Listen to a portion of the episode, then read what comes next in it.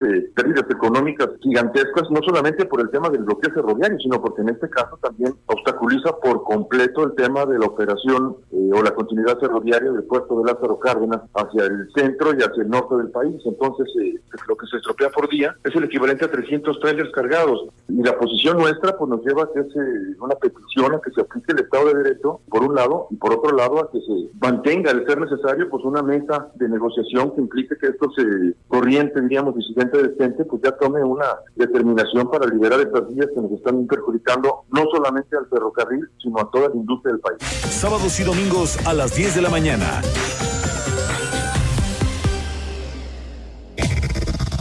Desde La Paz, la mejor señal informativa y de contenido. El Heraldo Radio XHB CPZ FM en el 95.1 de FM.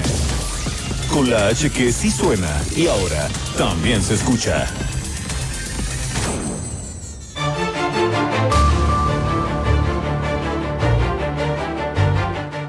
Concluimos la semana hoy viernes 29 de enero. Gracias por estar con nosotros aquí en el Heraldo Radio La Paz.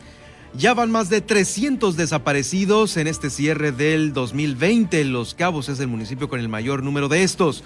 La tarde de este pasado jueves se originó una persecución con arma de fuego en las calles de La Paz. La víctima confirmó eh, que la misma Procuraduría que fue un empleado administrativo de esa dependencia.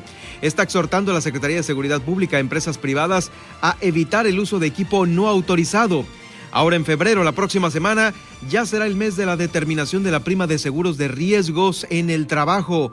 Y bueno, por si fuera poco, hablando del trabajo, en este estudio nos van a explicar justamente el presidente del Colegio de Abogados si el home office tiene usted con el home office, como en el home office tiene usted derecho a solicitarle a su jefe que le pague la luz, el teléfono e internet. Una situación muy justa que ya está legislada y que nos la explicarán aquí en el estudio. Eh, también Los Cabos sigue siendo líder en América Latina al recibir este, nuevamente los distintivos por Blue Flag, 22 playas. Allá en Los Cabos, preocupante que niños quemados en Los Cabos, eh, pues bueno, no sean atendidos rápidamente. Esto lo explica el teniente de bomberos de Cabo San Lucas. Van tres casos en lo que va del año. En este enero, fíjese que esta lamentable noticia. También allá en Los Cabos, el empresario Alejandro Rojas está denunciando fallas en el sistema político de Los Cabos. En Loreto, también el horario de atención a locales será hasta las 22 horas y la venta de bebidas alcohólicas hasta las 6 de la tarde de nueva cuenta. Eh, pues hay restricción este fin de semana. Con esto nos vamos a ir este viernes de noticias, cerrando la semana aquí en el Heraldo Radio 95.1.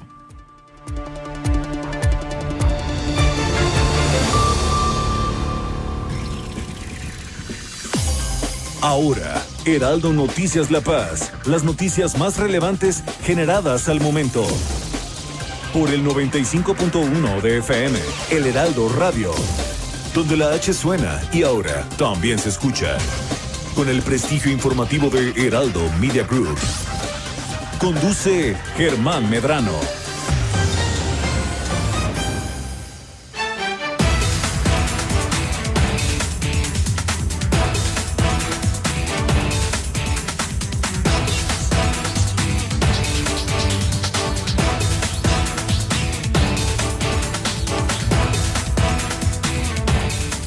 ¿Cómo están? Muy buenas tardes, bienvenidos. Son las dos con dos minutos, dos con dos minutos y así iniciamos ya prácticamente este fin de semana aquí en el Heraldo Radio La Paz. Le doy la más cordial bienvenida. Soy Germán Medrano y me da mucho gusto saludarle a través del 95.1. Si no alcanza usted a concluir esta hora de noticias, lo invitamos para que eh, nos escuche a través de los diferentes podcasts que tenemos en las diferentes plataformas como iTunes, Spotify, iHeartRadio, TuneIn y Alexa. Ahí estará el podcast de El Heraldo Radio La Paz de este viernes 29 y por supuesto los de los demás días, al igual que las entrevistas importantes de estudio y las notas importantes también están ahí en podcast del Heraldo Radio La Paz en estas plataformas. Vamos a iniciar con la información. Bueno, hasta el momento ya van más de 300 los desaparecidos, 300 los desaparecidos aquí en Baja California Sur, de acuerdo con los datos de la Comisión Estatal de Búsqueda de Personas. Es el municipio de Los Cabos, el municipio con mayor cantidad de reportes de personas desaparecidas. Están llegando a 132 hasta el corte de este 2020. Por ello, ya van acumuladas 313 carpetas indiciadas en todo el estado. Hasta este momento es el corte que se tiene en ese municipio. Eh, de este número de personas reportadas, 132. Luego le sigue La Paz con 97. Comondú con 45 personas desaparecidas, Mulegé con 28, Loreto con 2. Esto lo ha detallado la titular de la Comisión Estatal para eh, de Derechos Humanos, Lisette Collins Collins. Explicó que del total de personas reportadas como desaparecidas corresponden a eh, no nada más al 2020, son de diferentes años quienes, bueno, aún no tienen el paradero de dónde se encuentran. Claro, se informó también que han sido localizadas 46 personas, de las cuales 38 se encontraban, se encontraron con vida y el resto pues fallecieron o desaparecidas.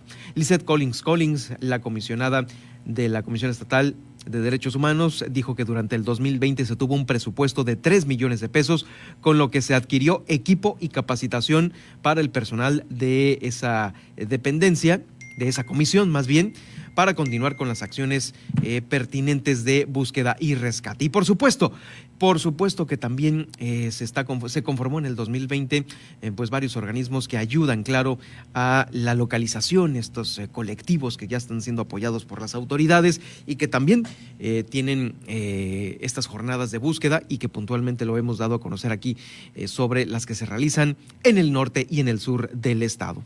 El día de ayer también hablando sobre información de seguridad, se informó sobre una agresión a mano armada. Un hombre circulaba por las calles de La Paz y ahí eh, la Procuraduría General de Justicia confirmó que se trataba de un trabajador de la dependencia de la misma Procuraduría. El lesionado fue identificado y es trabajador del área administrativa de la Procuraduría y su salud es reportada como estable. ¿Qué fue lo que pasó? Bueno, la tarde de ayer, eh, después de concluir este informativo, una persona circulaba por la calle Reforma, eh, esquina licenciado Verdad. Ahí otro auto se le emparejó y accionaron el arma contra, contra esta persona, contra este eh, empleado de la Procuraduría. Momentos más tarde, el personal del Hospital Salvatierra reportó el ingreso de, este, de esta misma persona quien fue trasladado desde la clínica del Seguro Social de la 5 de, 5 de febrero hacia el Hospital Salvatierra. La Dirección de Servicios Periciales acudió ahí a la calle Reforma, donde se habían reportado estas detonaciones, asegurando ya los casquillos percutidos, los cuales fueron enviados al laboratorio para su análisis pericial correspondiente.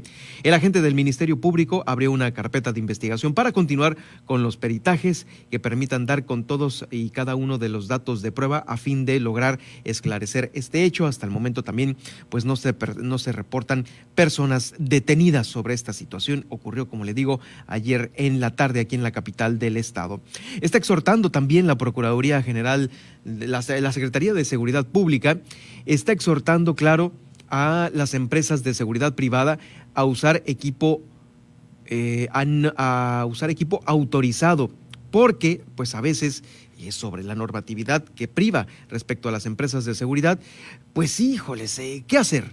¿Qué hacer cuando a veces en las calles de la ciudad, como esta nota que acabo de leer, impera eh, el crimen organizado contra los robos de personas que inclusive pueden ir armadas y que uno no sabe si van armadas o no?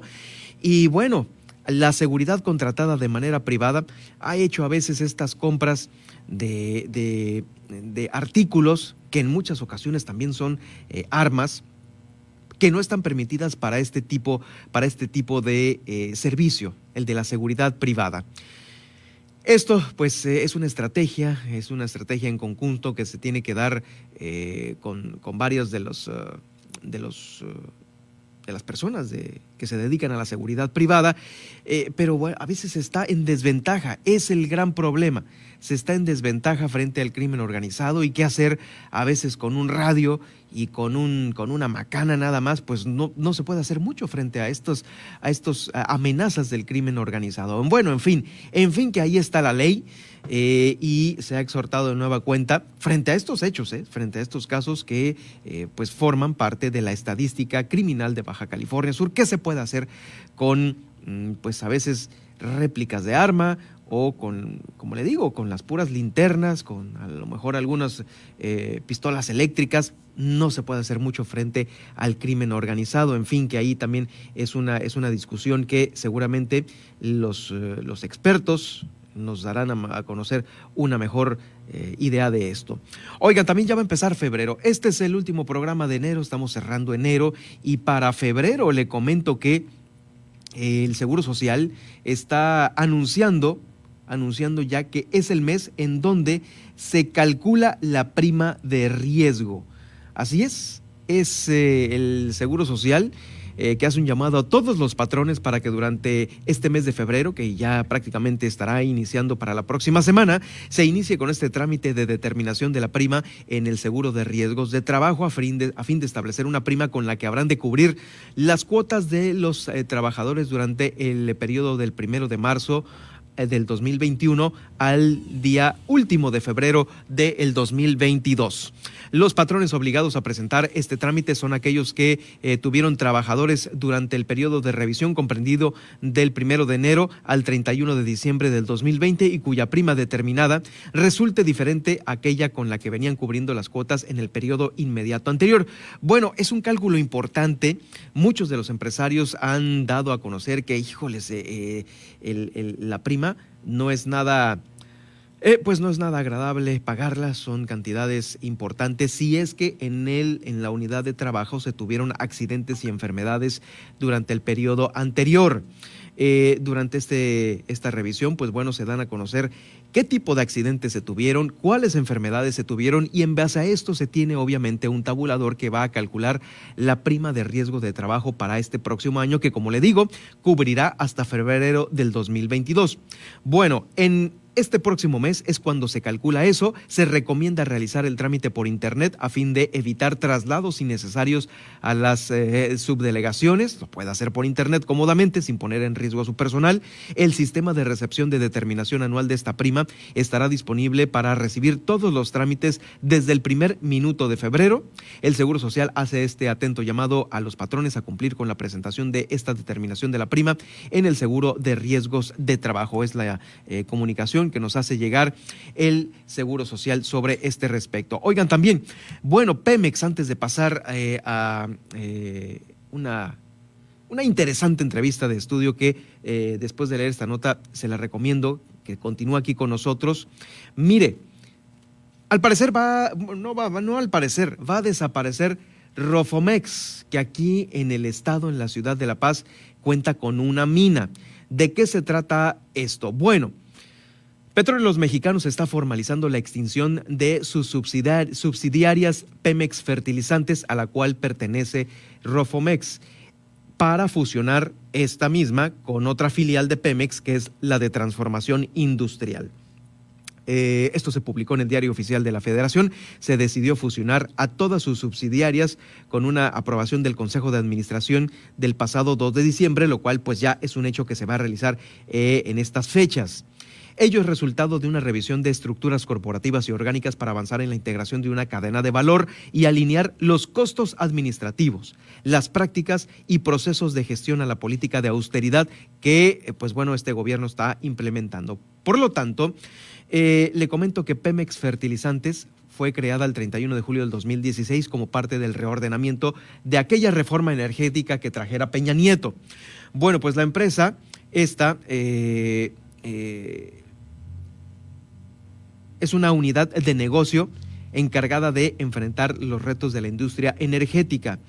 El diario oficial de la Federación formalizó la decisión de fusionarlas, estas, las subsidiarias, ahora, desde el pasado mes de diciembre, eh, para que eh, pues queden ahora a cargo de Pemex Transformación Industrial. Y bueno, Fertinal, el principal productor de fertilizante de fosfato de América Latina, cuenta con dos plantas, una ubicado en Lázaro Cárdenas, Michoacán, y la otra ubicada aquí, en La Paz, Baja California Sur. Es esta mina de eh, fertilizante fosfatado, la cual, pues bueno, eh, se coloca dentro de las empresas que van a desaparecer y sobre ello hay todo un proceso de desaparición, claro.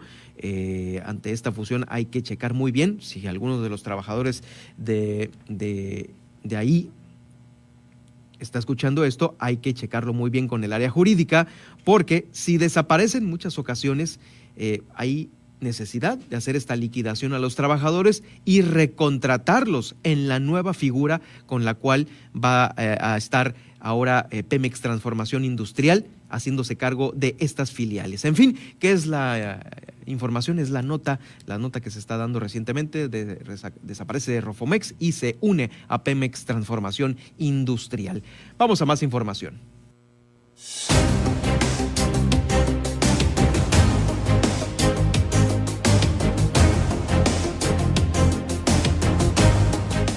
Y bueno, continuamos con más. Eh, ¿Se ha preguntado usted si tiene derecho a que su jefe le pague el internet, la luz, el teléfono, el agua, bueno, todo lo que ocupa en su casa, ahora que está trabajando desde su casa?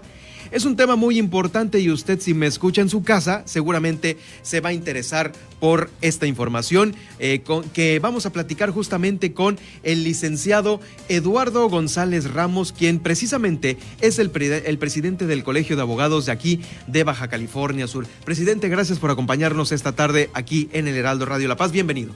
No, muchas gracias Germán por la invitación. Yo con todo gusto acudo a, a la invitación. Buenas tardes a los radioescuchas y aquí estamos a la Oye, pues eh, presidente, antes de empezar con este importante tema, eh, felicidades, ya tienen edificio, pues están estrenando edificio, todos los abogados de Baja California Sur, el colegio de abogados que se ubica ahí en la zona donde están regularmente los demás colegios, ahí en el, en el, en el, en la posada, en este fraccionamiento. Eh, que se llama Juárez, ¿no? Pero ya lo conocemos todo el mundo por la posada. felicidades por este edificio y por todos los agremiados. Muchas gracias, ya está terminado, todavía tenemos pendiente la inauguración Esperemos que pronto lo podamos inaugurar y hacer la invitación a todos los asociados. Claramente este tema de la pandemia pues, nos ha impedido en este caso hacer la inauguración y obviamente nos va a impedir también hacer una inauguración donde podamos invitar a mucha gente, pero la intención es que ya todos los asociados y agremiados pues, ya puedan hacer uso de las instalaciones de este nuevo edificio que tenemos del Colegio de Abogados, que quedó muy padre. ¿eh? Me estabas comentando fuera del aire que eres abogado y que eres egresado de la primera generación de la Universidad Autónoma. Un saludo para todos mis compañeros, mis excompañeros, mis entonces, invitadísimo, ahí está el colegio, el colegio es de todos y el edificio es para darle uso. En este Lo esperamos años atrás y mira, llegó la invitación el día de hoy, 29 de enero. Ya lo saben, ya lo saben compañeros, pues ahí está la invitación del propio del, propio del presidente. Eh, licenciado, pues bueno, ¿qué tanto derecho tienen las personas que nos escuchen ahorita en su casa? Y que tienen el derecho de solicitar, bueno, no sé más bien, acláranos si tienen el derecho de solicitar estos, el pago de estos servicios si están haciendo home office. Esto fue legislado recientemente. Sí, es correcto. El día 12 de, enero ya este, es válida la reforma. Se publicó un decreto precisamente donde se reformó el artículo 311 de la Ley Federal del Trabajo y se agregó un capítulo en la Ley Federal del Trabajo donde se regula lo que es el teletrabajo, así se denomina. Ya había habido con anterioridad algunas propuestas con relación al teletrabajo que tenían que ver más con una cuestión de contaminación, una cuestión de reducción de accidentes, una cuestión de evitar la movilidad, pero no había pasado en, nuestro Congreso, por ahí algunas propuestas que se habían hecho precisamente para esto, pero obviamente ahorita con la cuestión de la pandemia pues ya hubo una obligación eh, o una necesidad más bien del el Congreso de la Unión de poder legislar precisamente con relación a esta, a esta materia. ¿Por qué? Para darle también ese sustento a las personas que ya estaban cumpliendo con un trabajo en, sus casas y que no tenía una regulación dentro de la Ley Federal del Trabajo. Entonces se incluyó este capítulo en la Ley Federal del Trabajo donde se regula precisamente el teletrabajo. ¿no? Esto a partir, ¿nos repites la fecha? 12 de enero del presente 12 de enero. Eh, obviamente, pues, ¿puede ser esto retroactivo desde que el patrón le dijo, vete a trabajar a tu casa? Claro, no, no es tanto que sea retroactivo, sino que ahorita ya está regulado precisamente esto. ¿Qué es lo que pasa o qué es lo que se señala en esta reforma? Lo que se señala en esta reforma es que quien preste su trabajo en su, en su domicilio o en el lugar que determine el trabajador, que esto es lo que lo hace precisamente el teletrabajo. Para que podamos entender el teletrabajo tiene que ser en el domicilio del trabajador o en el domicilio que el trabajador en todo caso indique. ¿Por qué? De esta manera entendemos o hacemos o podemos ver la diferencia de lo que sería el trabajo dentro de la fuente de trabajo, que es precisamente donde el trabajador designa que, perdón, donde el patrón designa que el trabajador va a prestar, en este caso, su trabajo. Entonces, el teletrabajo es que el trabajador preste sus servicios en su casa o en el lugar donde el trabajador determine. Dentro de esta reforma se establece que para que se pueda entender como teletrabajo, tiene que prestarse más del 40% del tiempo dentro de, esa, de, su casa o del lugar que determine el trabajador.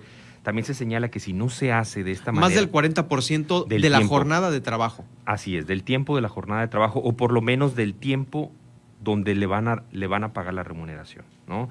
Si, por ejemplo, trabaja una semana en la fuente de trabajo y otra semana ya, tendríamos que ver el tiempo que le está prestando el servicio en su casa o el tiempo que él está trabajando en su casa. Y de todo ese periodo que le van a pagar, ya sea una quincena, un mes o una semana, debe de cruzar el 40% para que se haga válido el, pago de estos servicios a la casa del trabajador. Es correcto, para que ya entre en la regulación precisamente de este apartado. Y en la regulación de este apartado viene precisamente obligaciones tanto para el patrón como para el trabajador. Ahora bien, Aquí se señala que para efecto de que se pueda entender que hay teletrabajo tiene que haber un contrato por escrito entre las partes, ¿no?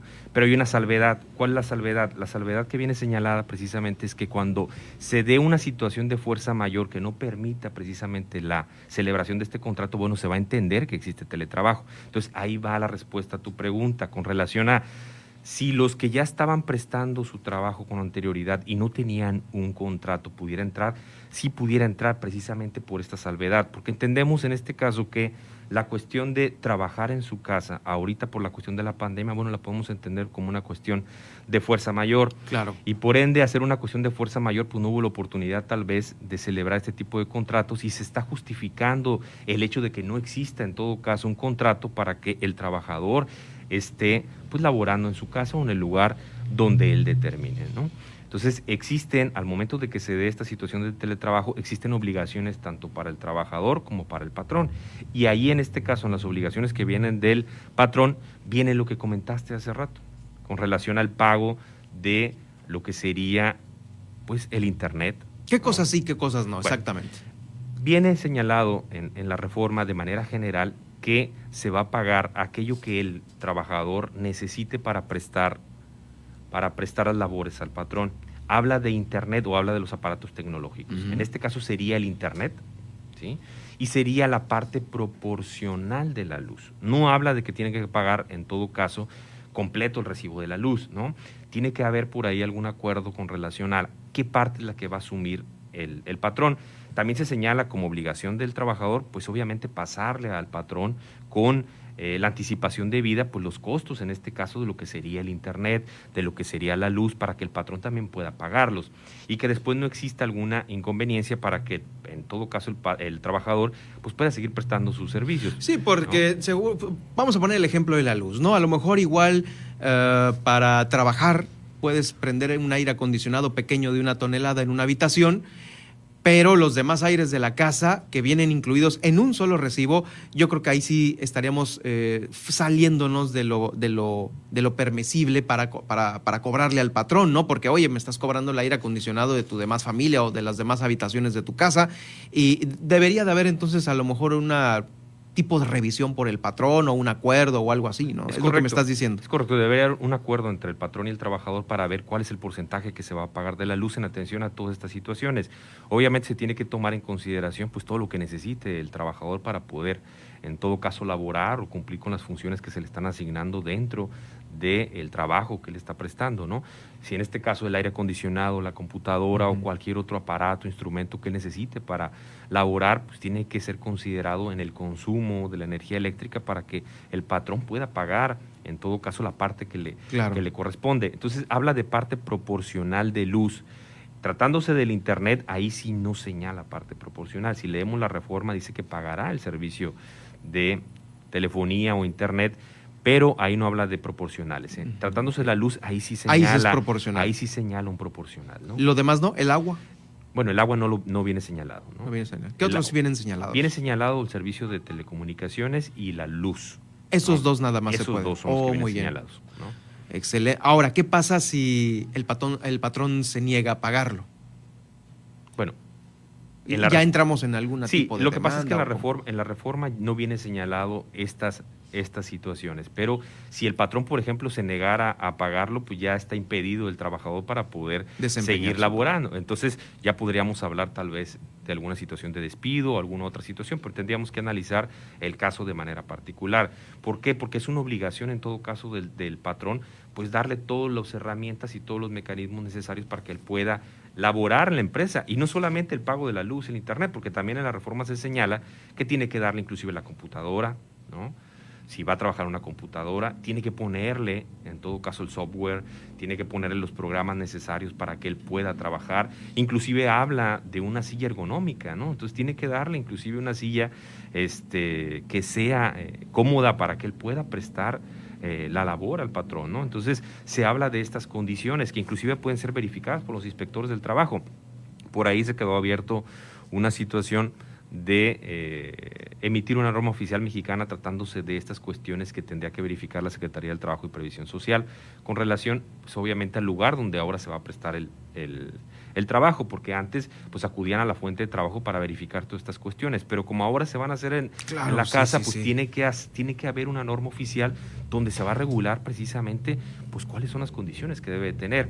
En la reforma no se abarca de manera completa, se señala, por ejemplo, lo de la computadora, se señala por lo menos la cuestión de la silla ergonómica, claro. etcétera, ¿no? Esperamos que, bueno, no haya amparos por parte de los patrones, una cosa así, porque sería a lo mejor algo injusto, ¿no? Como para exigir un trabajo y que el trabajador, pues bueno, aporte lo suyo y no se le remunere como, como debería de ser. Eh, bueno, pues eh, sobre esto, eh, sobre esta reforma, estamos viendo que en esta plática, estoy platicando con el presidente del Colegio de Abogados sobre este, el, home office que muchos de nosotros realizamos al principio de la pandemia y que pues muchos también continuamos haciéndolo, Eduardo González Ramos, el licenciado Eduardo González Ramos. Y bueno, eh, sobre este punto, seguramente se va a legislar, se va a reglamentar, porque pues no eh, estoy escuchando que todavía hay muchos puntos que me surgen, imagínate a mí como periodista algunos, pero al trabajador ya directamente le pueden surgir muchos otros más, dependiendo del tipo del trabajo. Eh, esto seguramente no queda ahí, seguirán algunas modificaciones o no sé, este eh, reglamentos extras que vengan, ¿no? ¿Cómo, ¿Cómo ves esto en la vida? Sí, claro, en realidad es algo nuevo, ¿no? Bueno, es algo nuevo reglamentado, aunque ya como bien lo comentas, pues se ha venido realizando precisamente por necesidad en atención a esta cuestión de la, de la pandemia que nos vino a cambiar de alguna forma, inclusive hasta el trabajo, la forma en la cual se, se prestaba el trabajo o servicios en, muchos casos, entonces se tuvo que ahora sí reglamentar. Entonces, ya una vez que se ponga en la práctica y que se empiece a aplicar precisamente esta reforma, pues entonces van a venir muchas dudas, van a venir muchas cosas. Justamente hay una de estas en eh, nuestros eh, radioescuchas. El señor Ramírez Treviso pregunta, ¿estos pagos podrá deducirlos el patrón, los costos del Internet y de la luz, como sería una situación regular enmarcada en la ley? Sí, claro, debe de poder eh, deducirlos, porque precisamente es para que los trabajadores puedan, en todo caso, pues prestar sus eh, servicios dentro de la bueno fuera de la fuente de trabajo pero precisamente para el objeto del trabajo que tiene el, el, trabajador no entonces en este caso pero por ejemplo esa pregunta es interesante porque es algo que no viene señalado aquí y es algo que de alguna forma se escapa a otra materia a otra materia que es la, la, la, cuestión fiscal. entonces en la cuestión fiscal tendría que haber una reglamentación para efecto de ver cómo va a venir esta deducción. Claro. Pero legalmente la deducción tendría que poderse sí, hacer. tendría que proceder. Tendría que proceder, pero tendrían que ellos también generar los mecanismos para hacerlo, porque si va a pagar una proporcional de la luz, bueno, pues entonces, ¿cómo voy a deducir un proporcional de la luz si el servicio está a nombre de él? Y ahora parte también respecto a cómo estoy dado de alta, ¿no? Si puedo deducir tal cosa. Bueno, esto viene a nombre de una persona distinta al contribuyente. Bueno, sí, es toda una gama de, Pero bueno, por algo se empieza. Creo que es una muy buena iniciativa para eh, apoyar al, trabajador que está justamente eh, trabajando desde casa, gastando sus insumos, su luz, su teléfono, claro, es, muy permisible. Y pues bueno, ahí está. Eh, ¿Algún contacto de tu despacho para cualquier duda que tengan eh, pues eh, los radioescuchas? Sí, tenemos teléfono de oficina 612-12-331-67. Ahí estamos a sus órdenes. Pues muchas gracias, muchas gracias, presidente, presidente, eh, licenciado Eduardo González Ramos, presidente del Colegio de Abogados aquí en Baja California Sur, por este tema importante, el home office, que justamente ahorita, en este momento, lo voy a, a, postear en mis redes sociales, en arroba Germán Medrano. Estará ahí esta nota del Heraldo de México, home office, puede obligar, puedo obligar a mi jefe a pagar mi internet y mi luz Eh, ya lo estoy posteando en este momento en arroba Germán Medrano y también en Germán Medrano Nacionales para que usted eh, acceda a esta nota que publica el Heraldo de México y por supuesto ahí está también el contacto de el abogado del abogado presidente del Colegio de Abogados, Eduardo González Ramos. Gracias por acompañarnos, seguiremos atentos de otros temas. muchas gracias por la invitación. Nosotros vamos a ir a una pausa y regreso con más información. En este estudio también, en unos momentos más, surge RUS, la Asociación de Restaurantes Unidos Sudcalifornianos. Vamos a platicar, pues porque acaban de tomar protesta, el propio alcalde les tomó protesta, y vamos a ver, eh, bueno, cuál es el objetivo principal de esta nueva asociación aquí en el estado. Con esto regresamos. Heraldo Noticias La Paz, 95.1 de FM.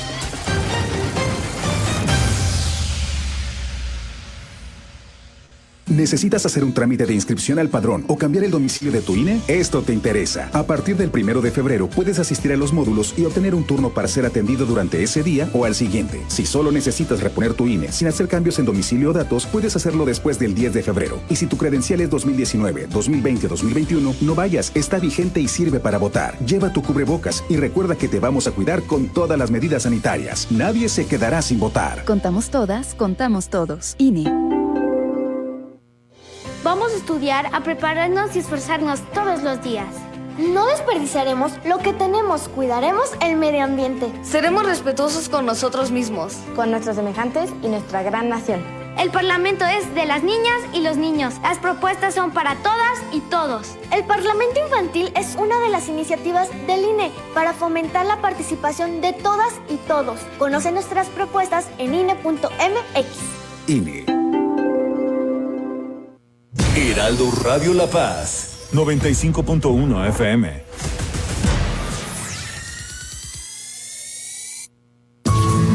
Soy Salvador García Soto y en el Heraldo Media Group estamos a favor del uso del cubrebocas porque está demostrado científicamente que te protege a ti y protege a los demás. Por eso yo sí me lo pongo. Póntelo tú también. Heraldo Media Group.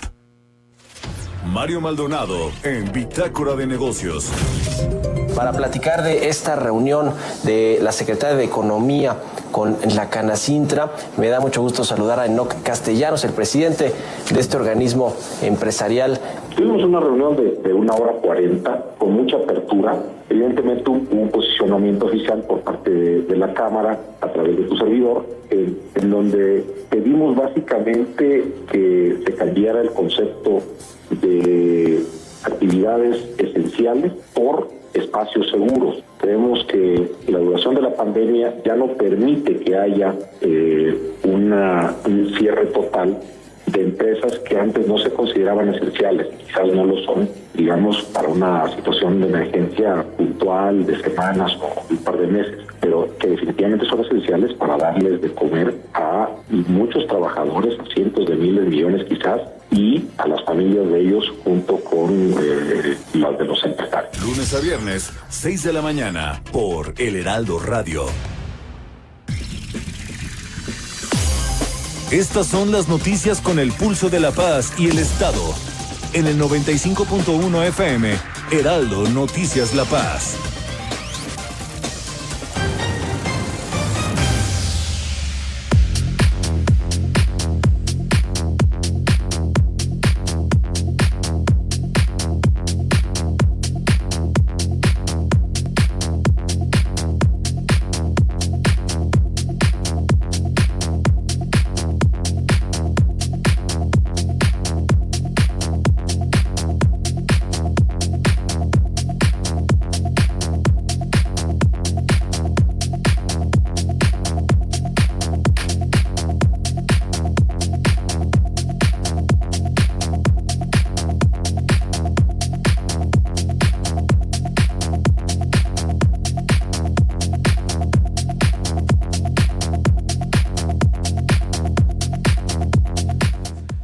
Estamos de vuelta con más información aquí en el Heraldo Radio La Paz. Gracias por sintonizarnos y eh, pues bueno, vamos a continuar con eh, lo que sucede en el municipio de Los Cabos, porque allá sigue siendo el municipio líder en América Latina en este distintivo Blue Flag. ¿Sabes ¿Saben cuántas eh, banderas Blue Flag eh, tiene acumulados Los Cabos? Van 22 banderas Blue Flag. es uno de los destinos con el mayor número de banderas en América Latina. esto, por supuesto, agrega valor al destino. se llevó a cabo la primera reunión del Jurado Nacional Blue Flag ¿sí? Es el Jurado Nacional Blue Flag, eh, presidido por el secretario de Turismo del Gobierno de México, Miguel Torruco Márquez, y ahí se deliberó que el municipio de Los Cabos conserva estas 22 banderas Blue Flag, eh, las cuales eh, pues engalanan esta, esta seguridad para cualquier viajero. Esto lo da a conocer y pues vamos, lo presume la alcaldesa de Los Cabos, Armida Castro Guzmán nuevamente certifican 22 playas para este año en Los Cabos y nuevamente somos el primer lugar en América Latina con playas certificadas Blue Flag. Esto habla del trabajo, hablar del el tema de seguridad, también es hablar de trabajo, no nada más era llegar, es sostenerse y eso no sucede porque hay una varita mágica, sucede porque trabajamos, porque prevemos. Y bueno, pues eh, para más detalles, más información del municipio de Los Cabos, en este momento hacemos contacto con nuestra corresponsal Guillermina de la Toba, quien se encuentra lista ya en Los Cabos con este tema, este importante y lamentable tema, Guillermina, sobre los casos de niños, de pequeños quemados. Eh, en lo que va del año, en lo que va de este enero, ya hay eh, acumulados, corrígeme si no estoy bien, al menos tres casos de pequeños que han sufrido quemaduras y que eh, necesitan atención médica urgente. Gracias, adelante por el reporte, Guillermina. Así es, Germán. Buenas tardes. Como bien lo mencionas, eh, el pequeño Luis es recientemente quien fue trasladado a Sacramento, California, para ser atendido luego de sufrir quemaduras. Con él ya suma tres pequeños quienes han sido víctimas del fuego. Entre ellos también está esta pequeña que eh, durante un incendio de, vivienda pues también eh, resultó con quemaduras graves. Esta situación es preocupante ya que no existen los medios para ser atendidos y pues tienen que salir fuera del país. Lo comenta Jorge Barrera, quien es teniente de bomberos de Causan. En, lo que fue diciembre y ahorita a principios de enero llevamos tres niños, ¿no? Este niño, el 31 de diciembre hubo otro caso donde, bueno, afortunadamente no, mm, no fueron lesiones mayores, pero sí hubo un, un niño que tuvo quemaduras por pirotecnia, le, tronó un, un, en la cara y otra bebé eh, ahora a principios de enero que quedó atrapada en un incendio de casa, que es una invasión de Cabo San Lucas, también con quemaduras, donde pues también eh, ahorita está eh, tratando de ser canalizada a través de este club. Eh, hay problemas con los documentos eh, de los padres de familia que se quemaron y todo eso, entonces están tratando de, gestionar todo esto para que también pueda ser trasladado a Estados Unidos. Entonces, es algo que nos preocupa muchísimo, porque bueno, antes escuchábamos que esto ocurría en otras ciudades y, aquí donde nuestra comunidad está pasando y es donde tenemos de redoblar los esfuerzos en la, en la prevención. Por fortuna existen asociaciones internacionales y bueno, el apoyo de los bomberos que también ha sido fundamental para poder sacar a estos pequeños y que puedan ser atendidos. Sin embargo, ya lo decía Jorge, pues es preocupante la situación, se requiere de más eh, acciones preventivas para evitar estas situaciones que están poniendo en riesgo la vida de los pequeños. Y en otra información te comento que bueno, el aeropuerto internacional de Los Cabos, ya habíamos comentado que bueno, está realizando las pruebas COVID para estas disposiciones de que los eh, turistas extranjeros y todos los que tengan que salir pues cuenten con ella. El director del aeropuerto, Francisco Villaseñor, dice que esta situación se puede abrir, también a la ciudadanía y que también se puedan realizar la prueba COVID. Eh, eh, sí, la intención es que el laboratorio pueda ofertar de forma inicial todos los pasajeros pero también podemos, eh, está considerado que si alguien más de la comunidad aeroportuaria quiere hacerse una prueba, también lo podrán hacer, gente que dependerá de los tiempos este, eh, y de la capacidad del propio eh, laboratorio, pero incluso si hay gente eh, de los alrededores que quiera hacerse la prueba, también tendremos esa disponibilidad. Mira, es algo que todavía estamos terminando de evaluar Y bueno, en este mismo tema de las pruebas, Fiturca dio a conocer que pues varias son las opciones que están ofreciendo a los turistas aquí en Los Cabos, eh, a, todos, a todos aquellos que pudieran dar eh, pues positivo a las pruebas COVID antes de salir del destino turístico. Las autoridades, te quedas y das positivo, te quedas gratis. Obviamente bajo un protocolo en el que el turista es de business, de clase business, porque si alguien se queda en un hotel de super lujo y le ofrecen que, sabes que te voy a ofrecer el 50% de descuento, pero pues son varios días, entonces puede optar por irse a unidades de negocio específicas que están designadas para eso, que tienen cuartos específicos a un precio pues obviamente mucho más. No va a poder viajar hasta que no tenga un certificado negativo. Es decir, eh, que ahí también ha habido confusión. No quiere decir que el, que el que dé positivo se tenga que quedar 14 días. Tiene que dar tiene que quedarse hasta que su certificado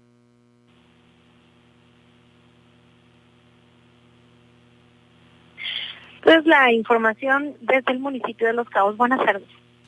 Gracias, buenas tardes Guillermina por el reporte. Seguiremos atentos el lunes de lo que se acumule sábado y domingo allá en Los Cabos. Muy buenas tardes.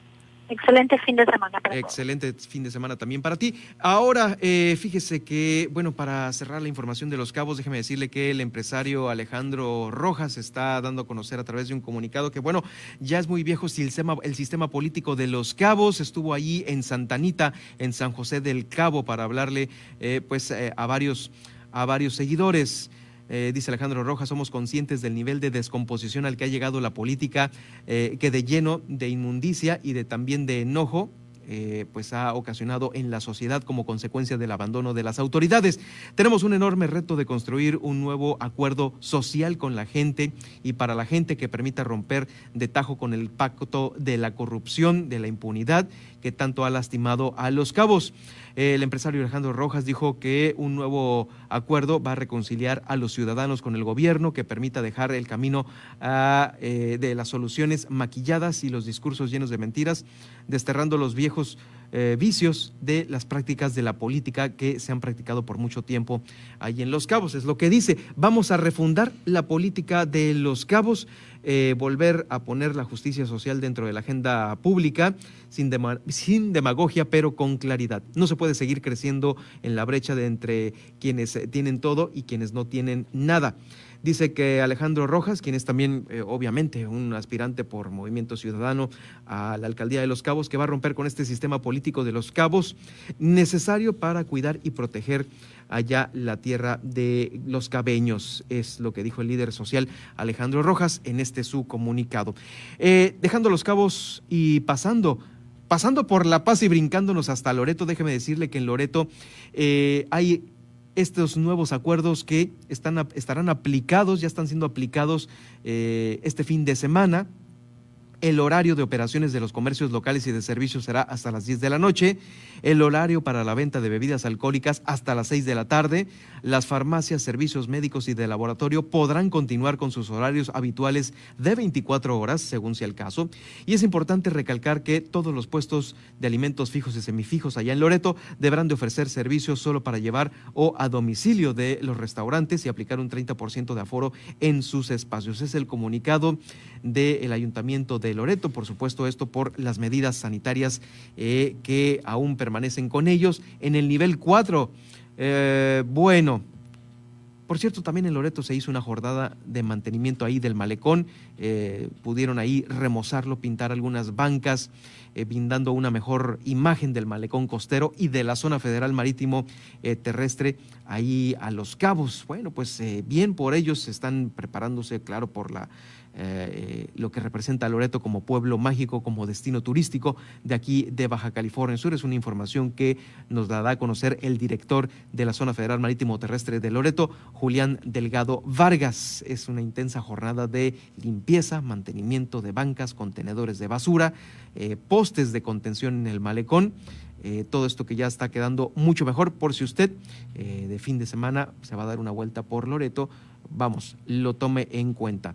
Eh, y bueno, finalmente le comento que en Mulegé, en Mulegé se despistó una avioneta, así como usted lo está escuchando el día de ayer por la tarde. Menudo susto se pegaron eh, pues muchos de los pasajeros que venían a bordo fueron seis pasajeros los que estaban en esta avioneta Cessna 241 que reportó problemas con el tren de aterrizaje frontal. Esto originó que al momento de tocar tierra se saliera de la pista hacia la parte del monte eh, que está ahí en este aeródromo.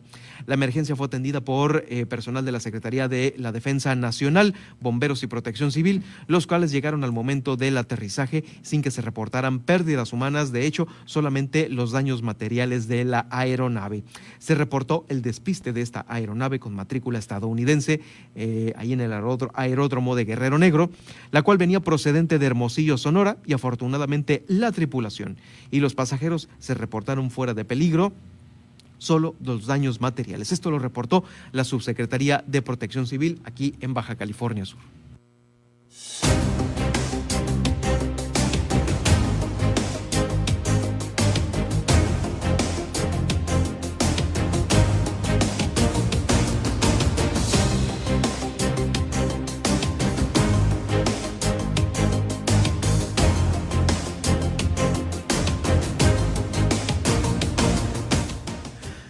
Estamos de vuelta con ustedes y bueno, le habíamos comentado en la semana sobre esta Asociación de Restaurantes Unidos Sudcalifornianos que pues eh, recientemente tomó protesta. El alcalde de La Paz, Rubén Muñoz, ahí estuvo con ellas. Surge Rus aquí en Baja California Sur. Héctor Palacios, quien es el presidente de esta nueva asociación, eh, nos acompaña esta tarde de noticias aquí en el Heraldo Radio. Te doy la bienvenida. Eh, muy buenas tardes. Gracias por estar con nosotros, Héctor. Muchas gracias, Germán agradecerte la invitación y pues saludar a todo tu auditorio que, que ahorita con estos, este, con las redes sociales podemos llegar a, todos lados, ¿no? Claro, eh, y por supuesto, bueno, también a través del 95.1 de FM estamos llegando pues más allá de la ciudad de La Paz, donde seguramente muchos de tus colegas te escuchan. Eh, Restaurantes Unidos Sudcalifornianos. Digo, la primera pregunta obligada eh, ¿Cuál es la diferencia con Canirac si ya eh, habíamos estado acostumbrados a que esta cámara en todo el país es la que organiza a los restauranteros? Sí, amigo, mira, te comento. Nosotros somos RUS, Restaurantes Unidos Sudcalifornianos.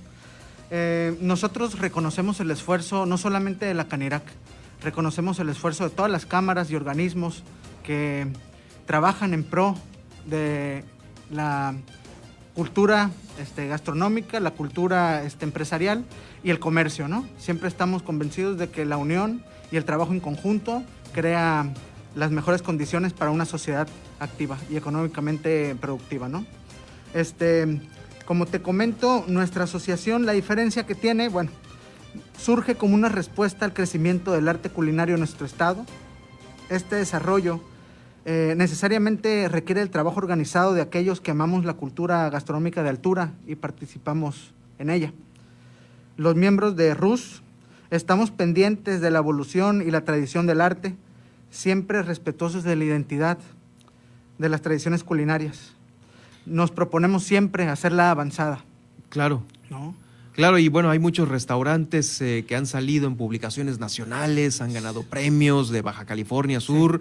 Eh, pues ahora sí que con esta fusión, ¿no? De lo que nosotros eh, como tierra, como Estado, ofrecemos a los que vienen de fuera. Y, pues bueno, justamente son puros restaurantes. Yo creo que esa es la diferencia principal con Canirac, la ¿no? La diferencia principal es que nosotros somos restaurantes de carácter turístico, ¿no? Este estamos enfocándonos los esfuerzos a la, a la promoción gastronómica de la ciudad principalmente La Paz. La idea es crecer en todo el estado, pero ahorita tenemos que organizar a La Paz, hacer este agrupar a los principales restaurantes que puedan ofrecer eh, lo que el turista busca eh, en un concepto general. Servicio, calidad de instalaciones, buena comida y bueno, esto enlazarlo con maestros cocineros, porque no es nada más la cultura gastronómica del restaurante en sí, sino el estudiante, el profesor en las universidades, los proveedores, los proveedores. Y además de todo esto, pues es hacer un mundo gastronómico para que La Paz se convierta en un potencial, em, eh, ¿cómo te puedo? Un potencial eh, pues turístico va dirigido hasta lo gastronómico, un destino, un, un, principal destino gastronómico. Eso, a eso nos vamos a enfocar y esos son los trabajos. La idea es crear 20 embajadores de turismo que son la misma gente que te atiende en un, en un restaurante, pero nosotros les vamos, les vamos a dar las capacitaciones y las herramientas para que puedan hablar de la ciudad, para que puedan hablar del producto que están ofreciendo, para, para que puedan hablar de diferentes cuestiones que el turista y la misma gente de aquí este, conozca, porque acuérdate que el turismo somos todos.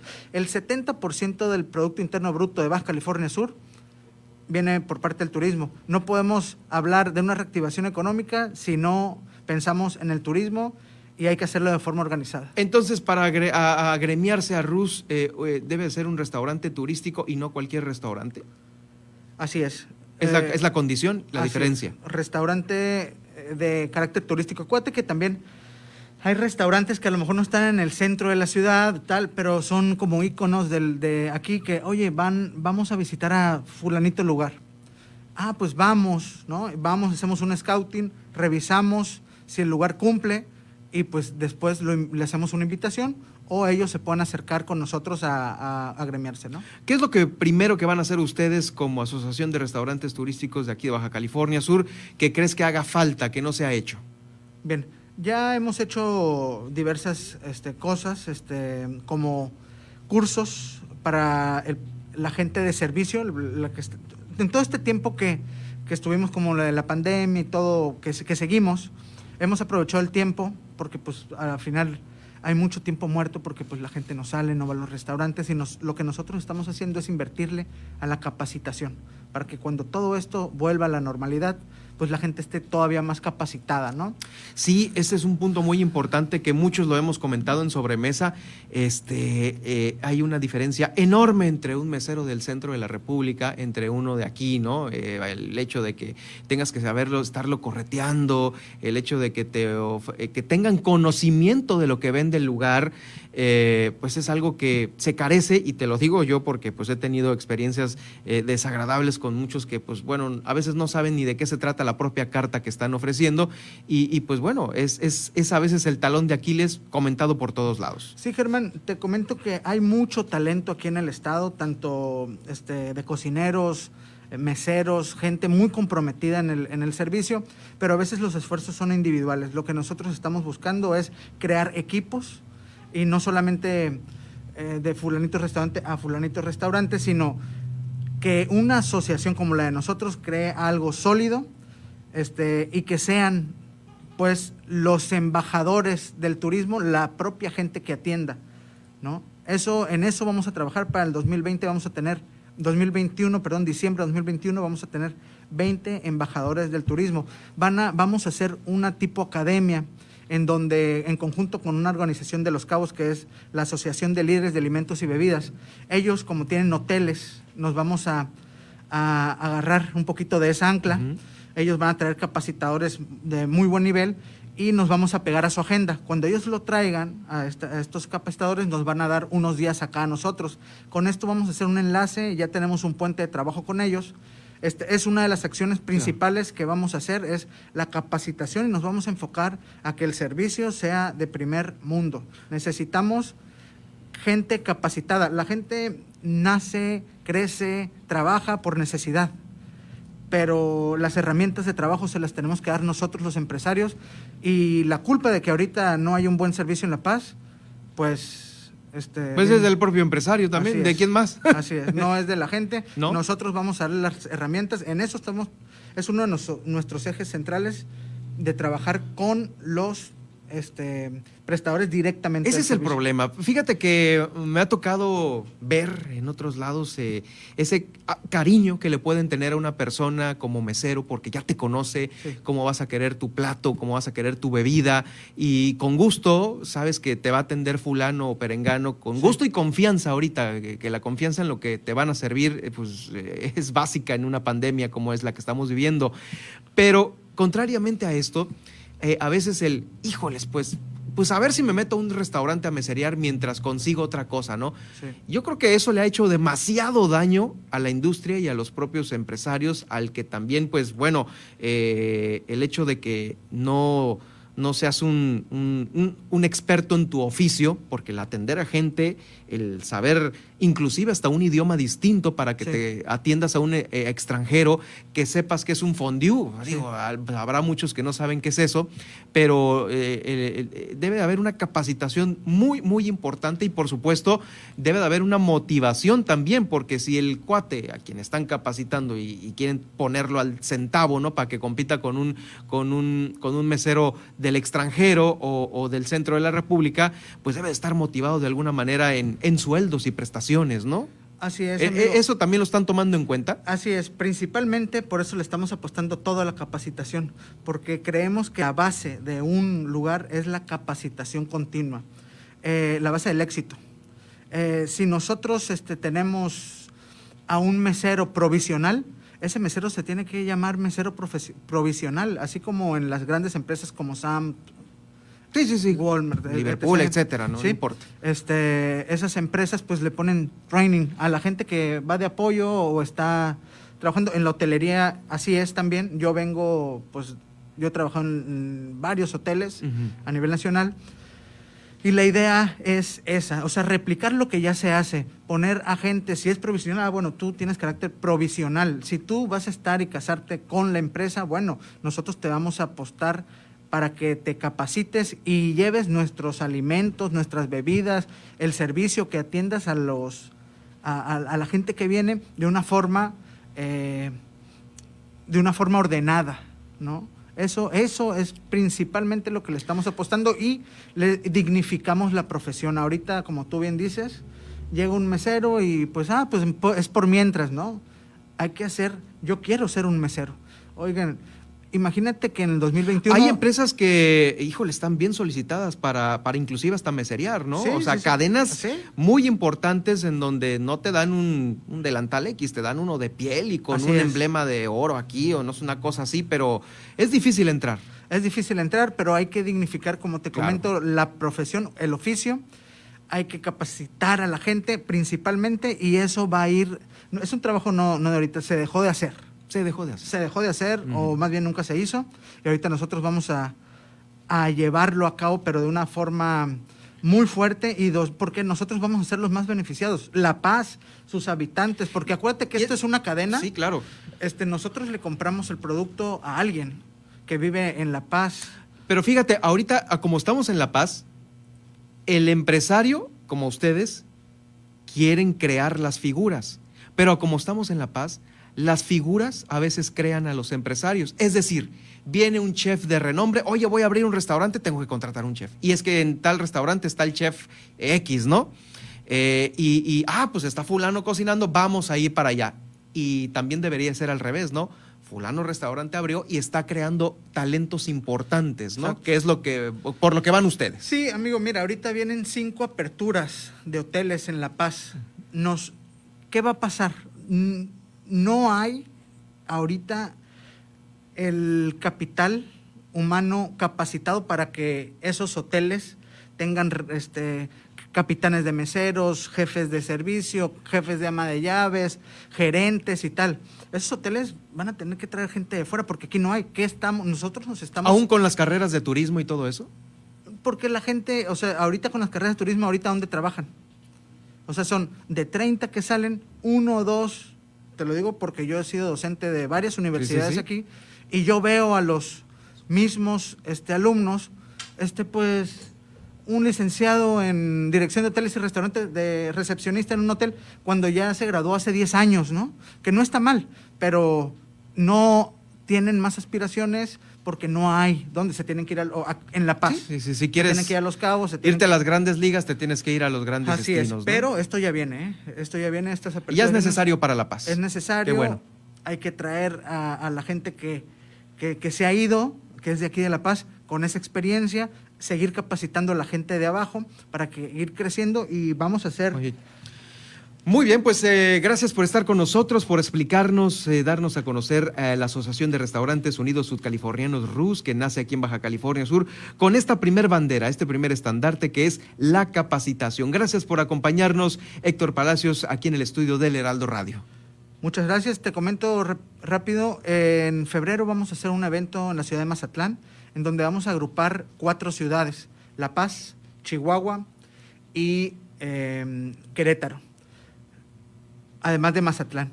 Vamos a juntar dos chefs de cada región, vamos a llevar productos de todos lados y esto va a ser un networking que está organizando Rus en conjunto con Albur de Sabores. Ah, muy bien. ¿Esto va a ser qué fecha? El 27 de febrero. Ah, pues ya en Mazatlán. Muy bien. Pues ahí está la invitación también para que regresemos aquí a comentar algunos otros temas. Eh, por supuesto, estaremos atentos de su actividad. Muchas gracias. Muchas gracias. Y muchas gracias a usted que nos acompañó durante toda la semana. A continuación vamos a ir a una pausa y ya de regreso llega Javier Solórzano con la imagen del país, eh, la imagen nacional del país. Lo invito para que el lunes de nueva cuenta esté con nosotros a las 2 de la tarde con lo que se acumule de información aquí en Baja California Sur. También lo invito para que en las redes sociales, en las plataformas de iTunes, Spotify, iHeartRadio, TuneIn y Alexa pueda estar, eh, adquiera los podcasts los escuche, eh, este de la Asociación de Restaurantes, también el del Colegio de Abogados sobre eh, el home office. En unos momentos más por la tarde estarán arriba ya en nuestras plataformas. Sígame en Twitter en arroba Germán Medrano, ahí estoy para tener este contacto más directo con la información. Que tenga usted un excelente fin de semana. Sergio Sarmiento. En el Heraldo Media Group queremos hablarle a usted y convencerlo de usar el cubrebocas. ¿Por qué? Porque la evidencia científica ratifica que estos aditamentos que no molestan en realidad salvan vidas y nos permiten